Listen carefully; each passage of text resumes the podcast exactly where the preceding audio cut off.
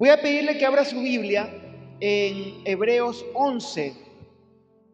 Hebreos 11, desde el versículo 23 hasta el 29. Y el si usted quiere ponerle un tema a este, a, esta, a este mensaje, sería sacrifícate, sacrifícate si quieres subir. La palabra de Dios dice en, en Hebreos 11, 23 al 29, dice, por la fe Moisés, cuando nació, fue escondido por sus padres por tres meses porque le vieron niño hermoso y no temieron el decreto del rey. Por la fe Moisés, hecho ya grande, rehusó llamarse hijo de la hija de Faraón, escogiendo antes ser maltratado con el pueblo de Dios que gozar de los deleites temporales del pecado, teniendo por mayores riquezas el vituperio de Cristo que los tesoros de los egipcios porque tenía puesta la mirada en el galardón. Por la fe dejó a Egipto, no temiendo la ira del rey, porque se sostuvo como viendo al invisible. Por la fe celebró la Pascua y la aspersión de la sangre para que, para que que destruía a los primogénitos no los tocase a ellos. Por la fe pasaron el mar rojo como por tierra seca. E intentando los egipcios hacer lo mismo, fueron ahogados. La vida de Moisés es una vida muy inspiradora. Es una vida interesante. Es una vida que puede llegar profundamente a nuestros corazones. Y el pasaje que acabamos de leer en este momento nos habla justamente de las cosas que tuvo que vivir Moisés, las cosas que, por las que tuvo que pasar Moisés ¿no? en, su vida. ¿no? Este hombre, nosotros podemos decir, podemos describir a Moisés como un hombre manso, podemos describir a Moisés como un hombre consagrado a Dios, podemos describir a Moisés como un hombre humilde, pero también podemos decir Moisés fue un hombre poderoso. Hay muchas maneras por las cuales nosotros podemos describir a Moisés. Podemos verlo a Moisés de muchas formas, ¿no? Pero yo quiero hoy hablar de Moisés como un hombre sacrificado. Moisés fue un hombre que decidió sacrificarse. Fue un hombre que decidió vivir como un hombre de sacrificio. Moisés fue un hombre que estuvo dispuesto a vivir una vida sacrificada por llegar a cumplir lo que Dios le había encomendado y llegar a cumplir la meta por la cual Dios lo había traído a este mundo. Dios había, había designado la vida de Moisés para un propósito específico, ¿no? Vemos que desde bebé Moisés tuvo que pasar por tiempos difíciles, ¿no? Los padres tuvieron que esconderlo. Moisés estuvo en peligro porque gracias a que los israelitas eh, estaban haciéndose más fuertes en Egipto, usted sabe, Israel tuvo que, tuvo que ser llevado a Egipto, ¿no? Eh, en este caso, Jacob con toda su descendencia, 70 personas fueron llevadas a Egipto y después de 400 años ya no eran 70 personas, eran casi 2 millones de personas que vivían en Gosén, en la tierra de Egipto. Y entonces, ¿qué pasó? el faraón se da cuenta de que este pueblo estaba creciendo y creciendo y creciendo. Y el faraón empezó a tener miedo. ¿En qué momento Israel se revela contra nosotros? Entonces, ¿qué pasa? Como se estaban haciendo más fuertes, el faraón decreta lo siguiente, vamos a matar a los bebés. Bebé que nazca tiene que morir. Si es varón, tiene que morir. Entonces los padres de Moisés, ¿qué hacen? Lo esconden. Esconden a este niño. Y su hermana Miriam que más adelante en la historia usted puede reconocer a esta mujer llamada Miriam. Esta mujer, está, esta, esta niña está pendiente de lo que está pasando porque lo esconden, lo ponen a la orilla del río y esta niña está que, eh, está que ve cómo, cómo a este niño la corriente se lo lleva para acá, se lo lleva para allá. Pero en medio de todo esto, ¿qué pasa? la hija del faraón se da cuenta que hay un niño que está ahí. Cuando ella se está bañando, se da cuenta que hay un niño que está metido en una, en una canastita. ¿Y qué pasa con este niño? Ella lo coge y dice, este niño es lindo. Y lo voy a llamar Moisés porque ha sido sacado de las aguas. Y esta, esta niña Miriam, la, hermana de él, muy astuta, le dice, si quiere yo le voy a buscar una nodriza para que se lo críe. Y le trae a la mamá de Moisés. Qué hermosa historia, ¿no? Le trae a la mamá de Moisés para que ella y esta mujer esta, esta, princesa le paga para que le cuiden al niño a su propio hijo. Imagínense, qué hermoso. Entonces, ¿qué pasa? Este niño crece, empieza a ser parte de, la corte, del reinado, era hijo, un, niño adoptado por la princesa. Moisés empieza a crecer, a pasar su adolescencia en medio del, del reinado, de la realeza. Pero llega un momento que a pesar de ser un hijo adoptado, Moisés renuncia a este privilegio.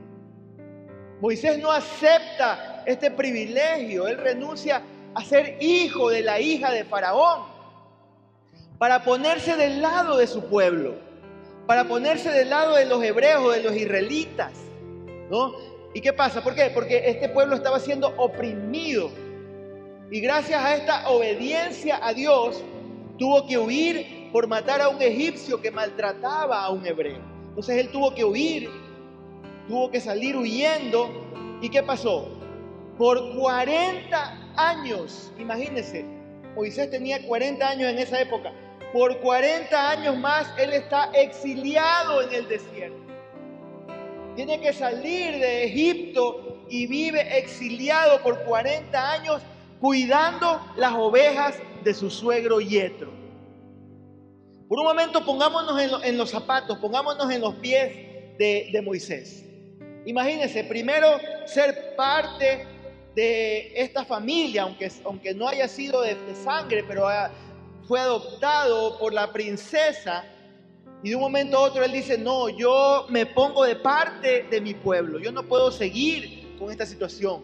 ¿Y qué pasa? Este hombre tiene que huir tiene que pasar mucho tiempo lejos de la civilización, tiene que pasar mucho tiempo en el anonimato. Y en este tiempo, yo me imagino, ¿qué cosas habrá pensado Moisés? ¿Qué cosas habrá pensado? ¿Qué cosas se les habrá venido a la mente a este hombre en, medio de este tiempo difícil? ¿no? Yo me imagino a Moisés pensando, Dios se olvidó de mí. Dios se olvidó de mí. Todo fue una ilusión en mi mente. Todos los sueños que yo tenía, todo lo que Dios, las promesas que Dios me había hecho cuando era un niño, cuando era un adolescente, cuando era un joven, todas esas promesas se fumaron. Me imagino que en esos 40 años Él tiene que haber dicho, yo moriré en el desierto. Ya no hay esperanza para mí, ya no hay planes para mí. Y yo pienso, hermanos, que tal vez en, en algún momento de la vida nosotros hemos pensado igual. Nosotros hemos creído exactamente lo mismo. Hemos, hemos pensado, cuando hemos estado en ese mismo lapso, en ese mismo lapso, en ese mismo tiempo en el que Dios tal vez no nos habla, que tal vez Dios no nos da una respuesta que estamos esperando, en ese mismo estado que estuvo Moisés en el desierto, pasando limitaciones, pasando soledad, esperando y esperando, pensando, Dios se olvidó de mí. Yo me imagino a Moisés que por, por Muchas veces, mientras él estaba solo en ese desierto, cuidando esas ovejas, él tiene que haber pensado, Dios se olvidó de mí. Dios se olvidó de mí. Pero déjeme decirle algo, hermano. Dios nunca se olvida.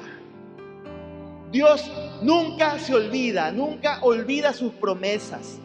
Dios nunca se olvida, Dios sigue ahí aunque estés en un hueco, aunque estés en una cueva, aunque estés en el desierto, aunque estés en la cárcel, aunque estés en tu peor momento, Dios nunca se olvida.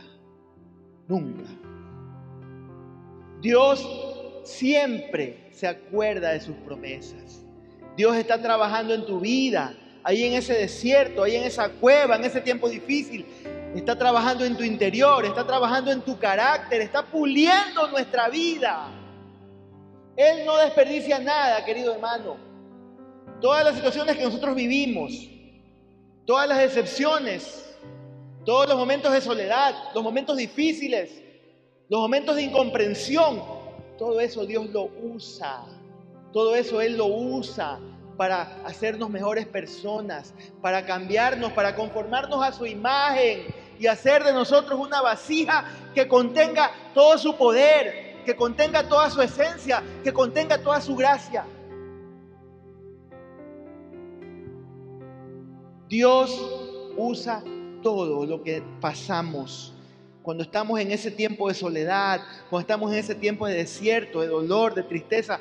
Dios usa toda situación para moldearnos a su imagen. Y querido hermano, al igual que Moisés, escúcheme acá, si usted quiere cumplir con el propósito de Dios, si usted quiere llegar a la cima, si usted quiere que Dios haga algo de valor, que usted quiere que haga, el Señor haga algo realmente que valga la pena en su vida, usted y yo tenemos que, más que limitarnos de vez en cuando, más que decir por un momento, hoy me voy a sacrificar por ahora, más que eso, usted y yo lo que tenemos que hacer, en lugar de solamente ceder de vez en cuando a ciertas cosas, tenemos que ceder a nuestros derechos y decirle, Señor, tú tienes el control, tú tienes el control, tú eres el dueño de mi vida.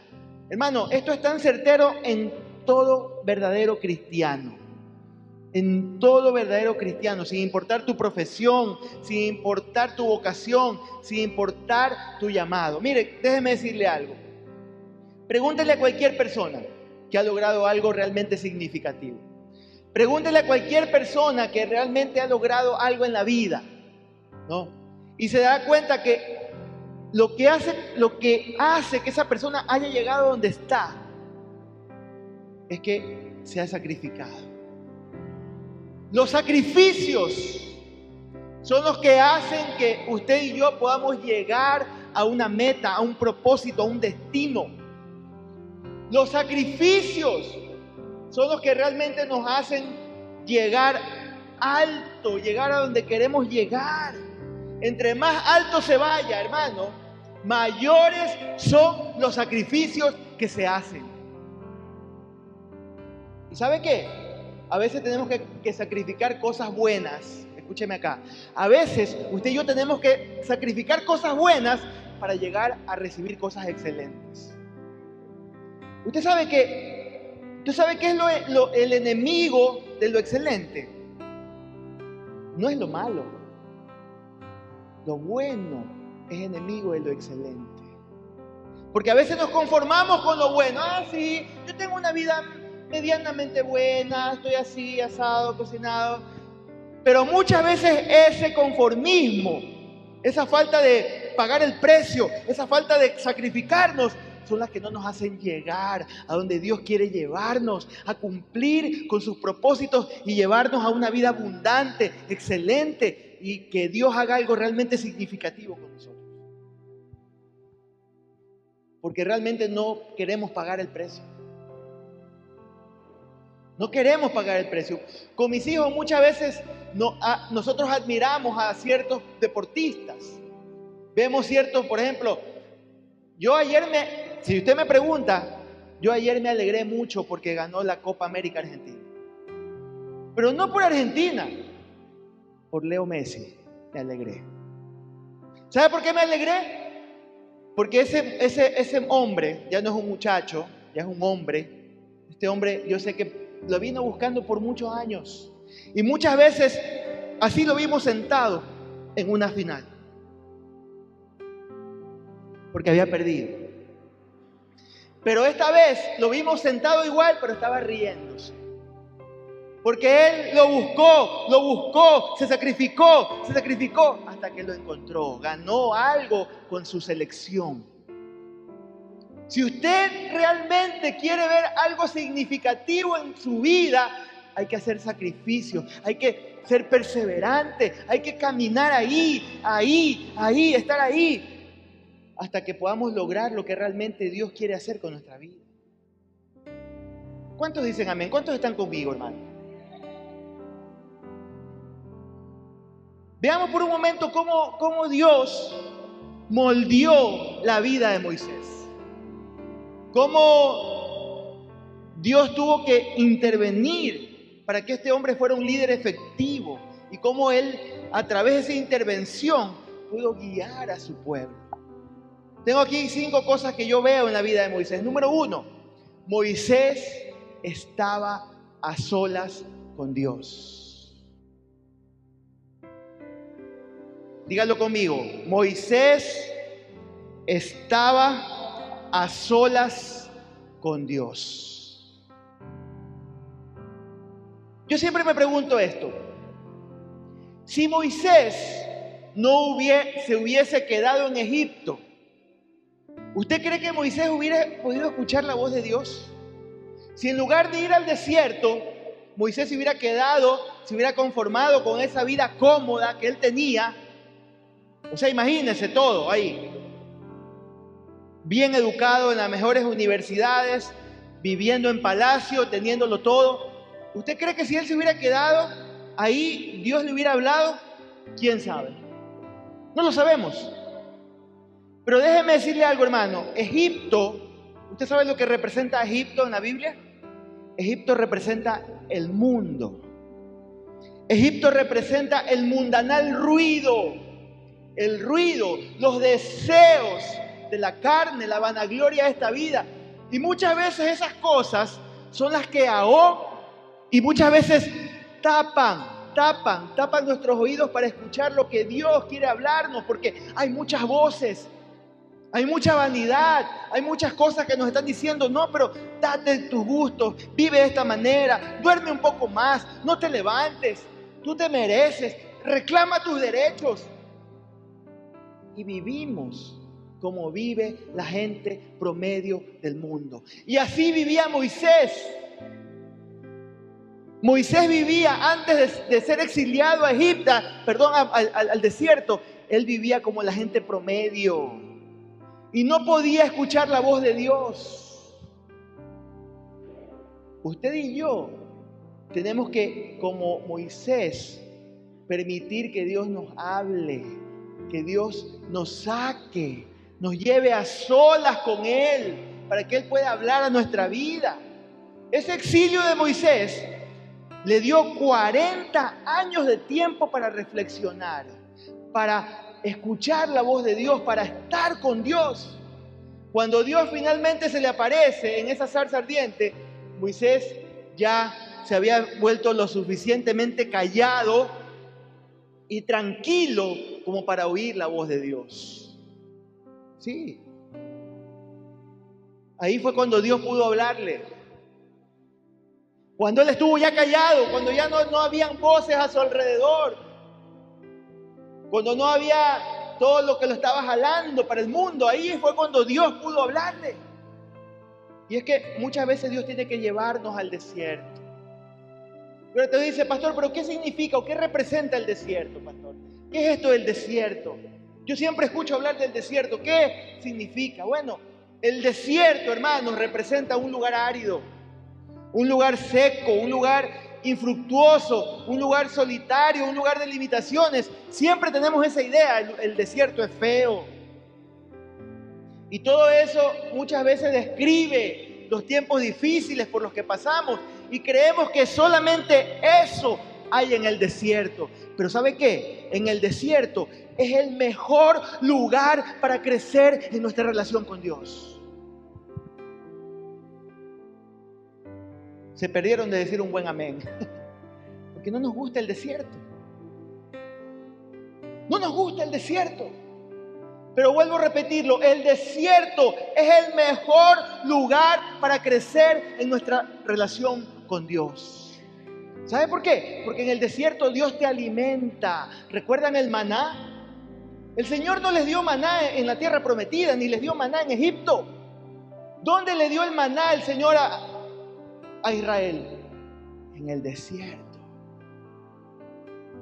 Y Dios se encarga de alimentarte. ¿Y sabes cómo te, alimenta? Te alimenta de manera, de manera física, te provee lo que necesitas, pero también te alimenta de manera espiritual. Es ahí cuando Dios te habla, porque, porque Ya Dios ha llamado tu atención. Ya Dios te tiene cautivado. ¿Y sabes por qué? Porque como estás en el desierto, no tienes para dónde correr, no tienes de dónde apoyarte. Todo es árido y la única persona que puede sostenerte, ¿sabes quién es? Es Dios. Solo Dios. Por eso es que es el mejor lugar para que Dios nos hable, el desierto, para mejorar nuestra relación con Dios. ¿Sabe que en el desierto Dios te da de beber? ¿Tú te acuerdas del agua de la roca? ¿Se acuerda cuando, cuando el Señor le dice a Moisés, háblale a la roca? Y esa roca empieza a echar agua, ¿no? Y ahí bebieron, ¿no? ¿Y eso qué representa? El agua de vida. Estás sediento, estás sediento, nada puede satisfacer tu vida, solamente el agua de vida. Ahí es donde tú puedes buscar a Jesucristo. ¿Qué fue lo que el Señor le dijo a la mujer samaritana? Esta agua que tú tienes, ves en ese pozo, vas a tomarla y otra vez te va. Pero el agua que yo te doy, le dice, es un agua que salta para vida eterna.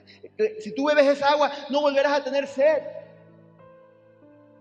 Pero es ahí en el desierto donde el Señor sacia nuestra sed. Ahí en el desierto hay milagros. Ahí en el desierto te vuelves más fuerte, pero al mismo tiempo más dócil y dependiente de Dios. Eres humillado para ser humilde. Te vuelves manso y empiezas a depender de Él. Entonces el desierto, hermanos, es el mejor lugar cuando tú estás solo para estar con el Señor, para hablar con el Señor, para entender que Él es tu única esperanza. Desafortunadamente, querido amigo, hermano que me escuchas esta tarde, desafortunadamente, hay mucha gente en la actualidad que a pesar de estar pasando por momentos difíciles, muchos dedican muy poco tiempo a estar a solas con Dios. Muchos dedican muy poco tiempo a escuchar la voz de Dios. Muchos dedican poco tiempo a escucharlo al Señor. La mayoría andan deprisa y raramente buscan tiempo para la tranquilidad. Si usted en esta tarde se siente identificado con esta verdad, usted y yo tenemos que cambiar nuestros hábitos. Cambia tus hábitos, cambia tus hábitos. Saca tiempo para estar con el Señor. No sea que realmente el Señor te tenga que llevar a un desierto para ahí hablarte. Ahora este es el momento de hablar con Dios, de buscar al Señor, dejar que Él te hable. Número dos, número dos, Moisés era honesto con Dios. Estamos hablando de que si quieres sacrificarte, si quieres sacrificarte para llegar a la meta, Moisés fue un hombre que era honesto con Dios. Mire, cuando el Señor se le aparece en la zarza a Moisés, usted recuerda esta historia, ¿no? Todos la recordemos, todos la recordamos. A Moisés ya no le quedaba nada de autosuficiencia. Moisés ya no tenía la misma actitud de antes. Ya Moisés no tenía presunción. ¿no? ¿Cuáles eran estas características de Moisés? De, de ser autosuficiente, de tener presunción. Eran características que él tenía cuando aún estaba en Egipto. Eran características con las que él vivía. Pero cuando el Señor se le aparece después de 40 años ahí en la zarza, ¿sabes lo que pasa con Moisés? Moisés se sentía incapaz. Tanto así que cuando Dios le dijo que él sacara a su pueblo de Egipto, ¿sabes lo que le dice Moisés? ¿Quién soy yo? Le dice, para que pueda ir a Faraón y saque a Egipto, de Egipto, perdón, a los hijos de Israel. Moisés ya no se sentía capaz. Moisés era honesto con Dios, era sincero con Dios. Mi hermano, Dios, así como Moisés, puede usarlo a usted. Dios puede usar su vida, pero necesitas dejar toda presunción, necesitas dejar toda autosuficiencia, necesitas dejar de creerte el muy, muy, el que puedes hacerlo, el, dejar de tener esa actitud de independencia, de arrogancia. Cuando nosotros tenemos esa actitud, Dios no nos puede usar. ¿Sabes lo que dice la palabra? Que Dios es excelso, pero toma en cuenta a los humildes pero mira de lejos a los orgullosos. ¿Sabes lo que hace el Señor? Ni siquiera trata con los orgullosos, los mira de lejos, de lejito contigo. Pero cuando somos humildes, cuando reconocemos que nosotros no podemos, recuerda lo que, lo que le dijo Josafat al Señor la semana pasada que le dijo, Señor, no sabemos qué hacer, pero a ti te buscamos. No sabemos qué hacer. Y aquí Moisés hace lo mismo, le dice, Señor, ¿quién soy yo? He estado aquí enterrado en este desierto por 40 años. Yo ya no tengo autosuficiencia, no tengo orgullo. Yo no puedo, Señor, busca otro. No sé cómo hacerlo. Y yo le pregunto ahora, ¿realmente usted quiere ser un instrumento en las manos del Señor? ¿Realmente usted quiere ser un instrumento en las manos del Señor? ¿Sabe qué tiene que hacer? Sea como Moisés. Sea como Moisés. Sea honesto. Reconozca sus limitaciones. Sea humilde. Muchas veces, ¿sabe lo que tenemos que hacer? Tirar a la basura nuestra experiencia, de modo que podamos permitirle al Señor que Él nos use en humildad. De modo, muchas veces tenemos que tirar a la basura incluso nuestro, entre comillas, nuestro apellido, nuestro contexto y dejar que el Señor nos enseñe cosas nuevas, que haga cosas nuevas con nuestra vida. Moisés fue lo que hizo. Moisés era príncipe. Moisés tenía estudios. Moisés tenía estatus, pero después de 40 años él dijo, yo no tengo nada, Señor. ¿Yo quién soy? Soy simplemente un pastorcito de ovejas. ¿Quién soy, Señor? Y lo mismo le pasó a Pablo.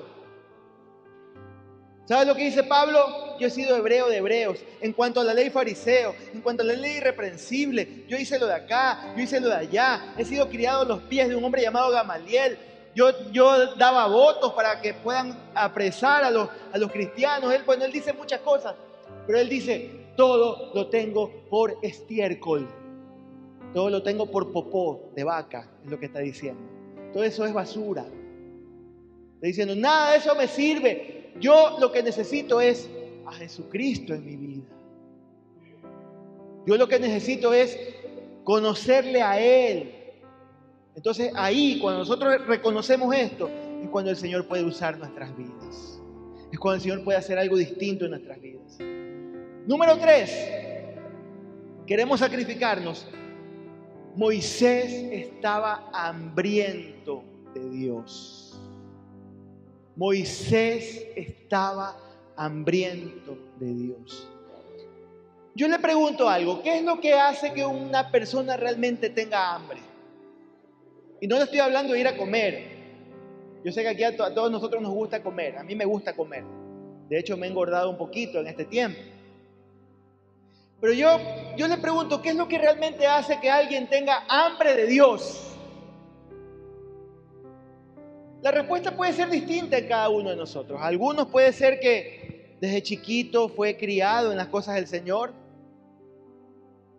nació en un hogar cristiano y desde niños amaron las cosas del Señor. Para otros, algún acontecimiento trágico tornó su vida y dijeron, no, yo me vuelvo a Dios. Y empezaron a buscar a Dios.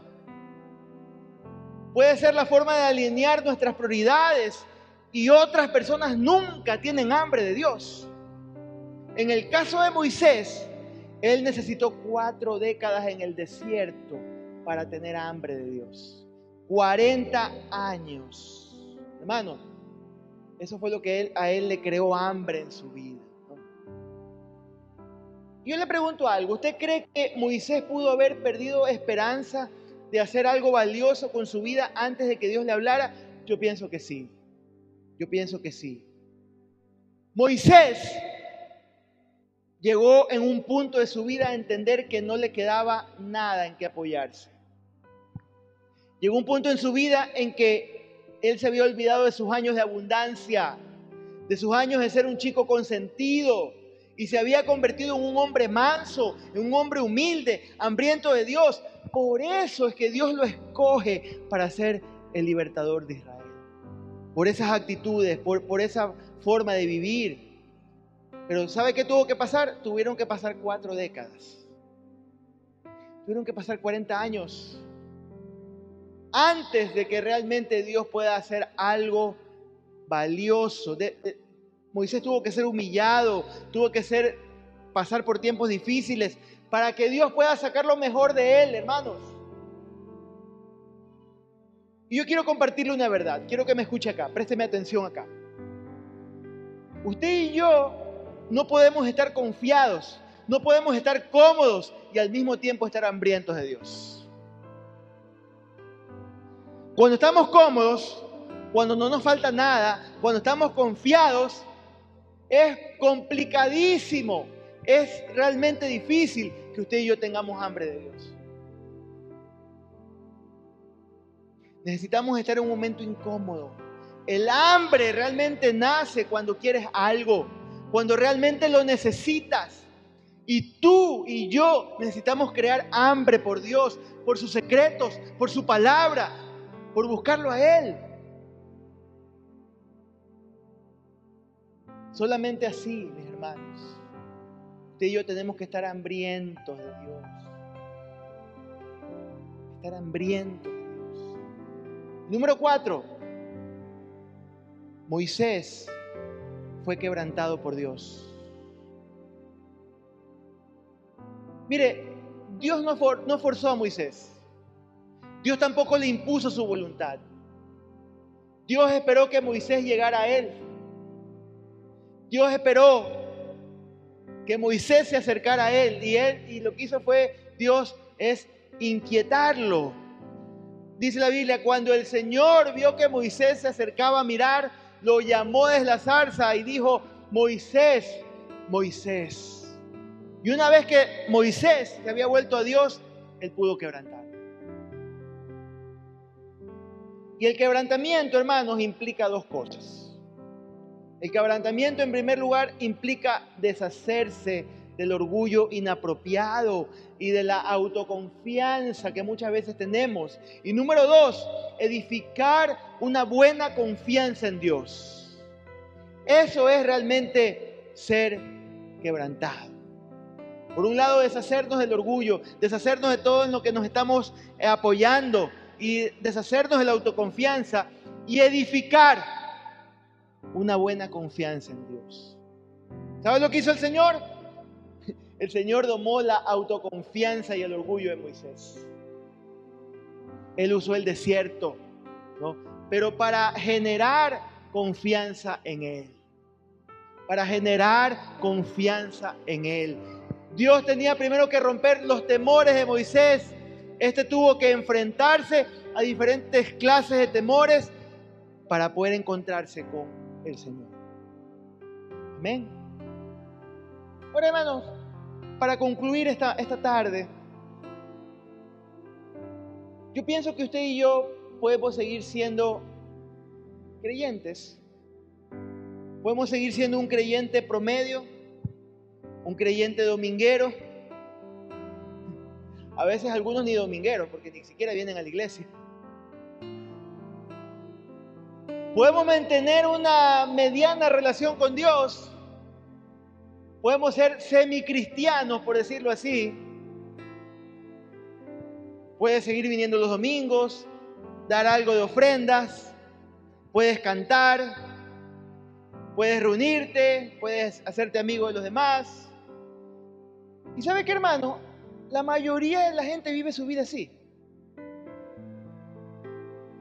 ¿Usted quiere evitarse problemas en la vida? ¿Usted quiere vivir, entre comillas, una vida en paz? Muchos viven así. Una vida promedio cristiano, ah, sí, yo voy a la iglesia, lindo. Y a veces creemos que por ir a la iglesia nos tienen que dar un premio, un diploma, un aplauso.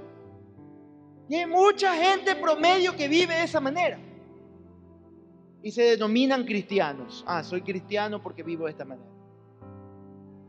Pero hermano querido, si realmente usted quiere dejar de ser alguien promedio, si deseas ir más allá, si deseas cambiar esa vida aburrida por la cual muchas veces pasamos, si esperas encontrar y cumplir el propósito por el cual Dios te creó, entonces hay un precio que debes pagar. Yo sé que para algunos aquí o para muchos es como que yo les puedo estar hablando, ya me entró por aquí, como decía la mamá, y se me va a salir por aquí. Y voy a seguir mi vida normal. Venir a la iglesia, hacer lo que siempre hago y ya, está bien. Y, pasarán los años y seguirás viviendo así. Pero realmente, hermano, si tú realmente quieres llegar a vivir una vida significativa, si realmente quieres que Dios haga algo distinto con tu vida, tienes que cambiar esa vida cómoda por la cual estás viviendo, en la cual estás transitando. Te estoy, diciendo algo que tal vez no es tan popular en estos días. Algo que la gente, que los pastores ya no hablan. Porque muchos pastores están felices con que la iglesia esté llena de gente, que venga perdón que use este término, perro y gato decimos por ahí, ¿no? Que venga quien sea. Pero si realmente tú quieres tener una vida significativa, tú tienes que ser como Moisés. Negarte a vivir como el montón, dejar de un lado de ser hijo de la hija del faraón de Egipto y decir, no, yo me niego porque yo realmente quiero cumplir con los propósitos de Dios en mi vida. ¿Y sabe cómo se traduce eso en el Nuevo Testamento? El que quiera ser mi discípulo, niéguese a sí mismo, tome su cruz cada día y sígame. Así se traduce. En el Nuevo Testamento así se traduce. Ser un discípulo del Señor Jesús Ya no vivir solo para mí mismo. Dejar de ser una persona que de la boca para afuera decimos, yo amo al Señor. A realmente demostrar que amamos al Señor. A realmente demostrar que yo he decidido dejar el mundo atrás y caminar con Cristo. Lo que estoy diciendo no es popular, ya la gente no predica esto. Y ahora los predicadores solamente te soban. Ay, qué lindo, qué bueno que viniste, qué chévere. Ah, hagamos una fiestita, hagamos una parrilladita, hagámoslo acá y lo allá. Y ya no se les habla del discipulado, ya no se les habla de negarse, ya no se les habla de, de parecernos más a Cristo en sus padecimientos, de sacrificarnos para que nuestra vida sea una vida significativa. Una vida que valga la pena. Porque todo se resume en una cosa, hermano. Algún día el Señor nos va a decir, nos va a recibir de dos maneras, escúcheme. O nos va a decir, bien, buen siervo fiel, en lo poco fuiste fiel, en lo mucho fuiste, en lo mucho te pondré. Entra en el gozo de tu Señor.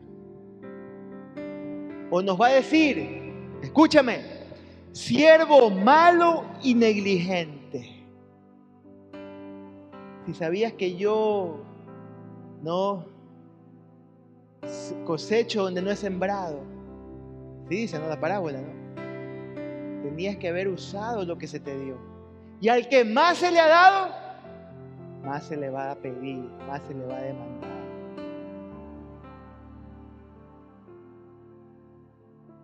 Sacrificarse para realmente hacer algo significativo con nuestras vidas a realmente llegar a cumplir con los propósitos de Dios. Yo, yo realmente, lo que yo quiero algún día en mi vida es el aplauso, pero no de ustedes, el aplauso del cielo. Eso yo quiero. Yo quiero que usted anhele también eso, el aplauso del cielo. El aplauso del cielo. Yo no quiero que yo no quiero ser como los esos fariseos. El Señor le dijo, "Ya tienen su recompensa." ¿Por qué ya tienen su recompensa? Porque ellos actuaban para qué? para que la gente, el mundo los aplauda, los recompense. Con, ¿ya? ya tienen su recompensa, ya, con eso ya les basta. Pero ojalá que usted y yo vivamos para la recompensa de allá arriba, el cielo. Entonces, pastor, ¿qué debo hacer? Agarra tu Biblia, número uno, agarra tu Biblia. Te voy a dar algunos consejos importantes si tú quieres realmente pasar de ser un cristianito o un creyente promedio a ser un discípulo del Señor. Agarra tu Biblia y empieza a estudiarla. Número uno, esto no está, esto no está escrito aquí. Agarra tu Biblia y empieza a estudiarla.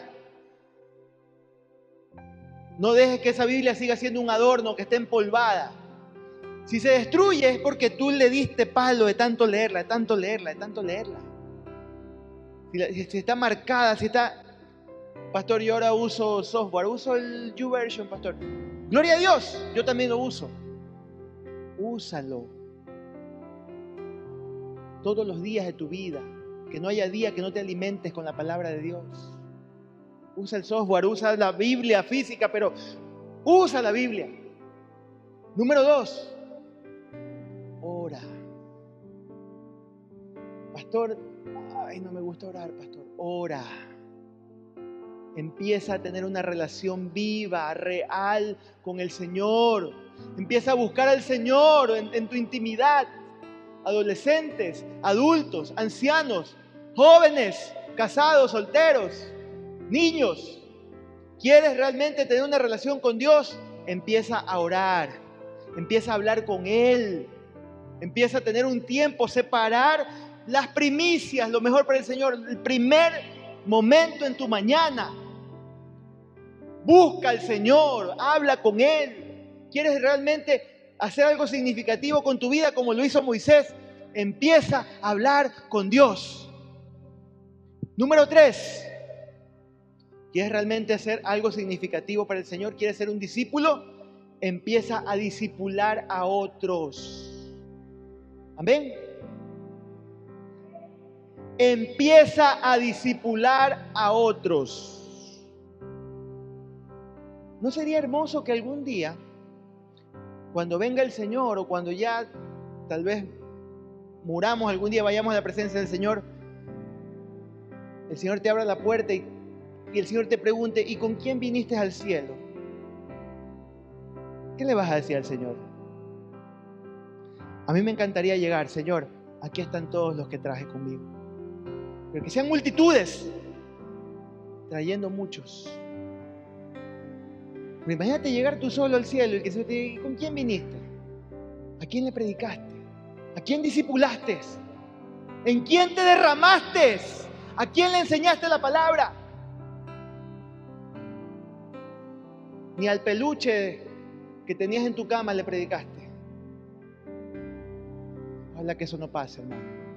Empieza a disipular a alguien. Empieza a enseñarle la palabra a alguien. Empieza a derramarte en otras personas.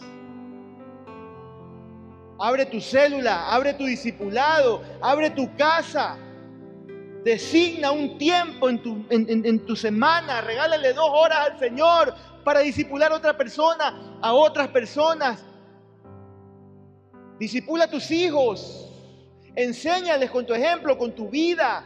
Enséñales la palabra.Ínstalos a orar, fastidialos a buscar al Señor. Pero disipula a otros. Por el amor de Dios, disipula a otros.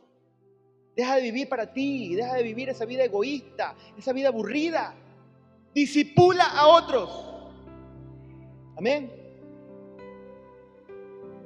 Sirve al Señor. Cuatro.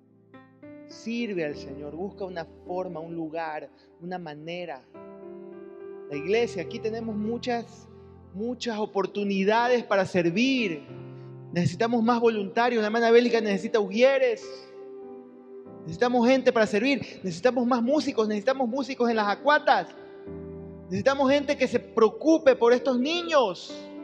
Que nos ayuden a, a cuidar a los niños. Que nos ayuden a enseñar a los niños. Necesitamos gente para la escuela de crecimiento.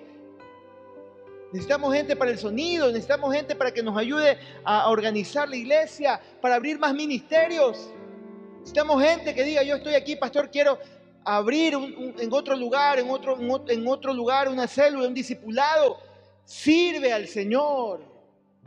¿Quieres realmente hacer algo significativo? Pasa de esa vida aburrida que vives. Pasa de esa vida. Porque ponte la mano en el corazón. ¿Esa vida te llena?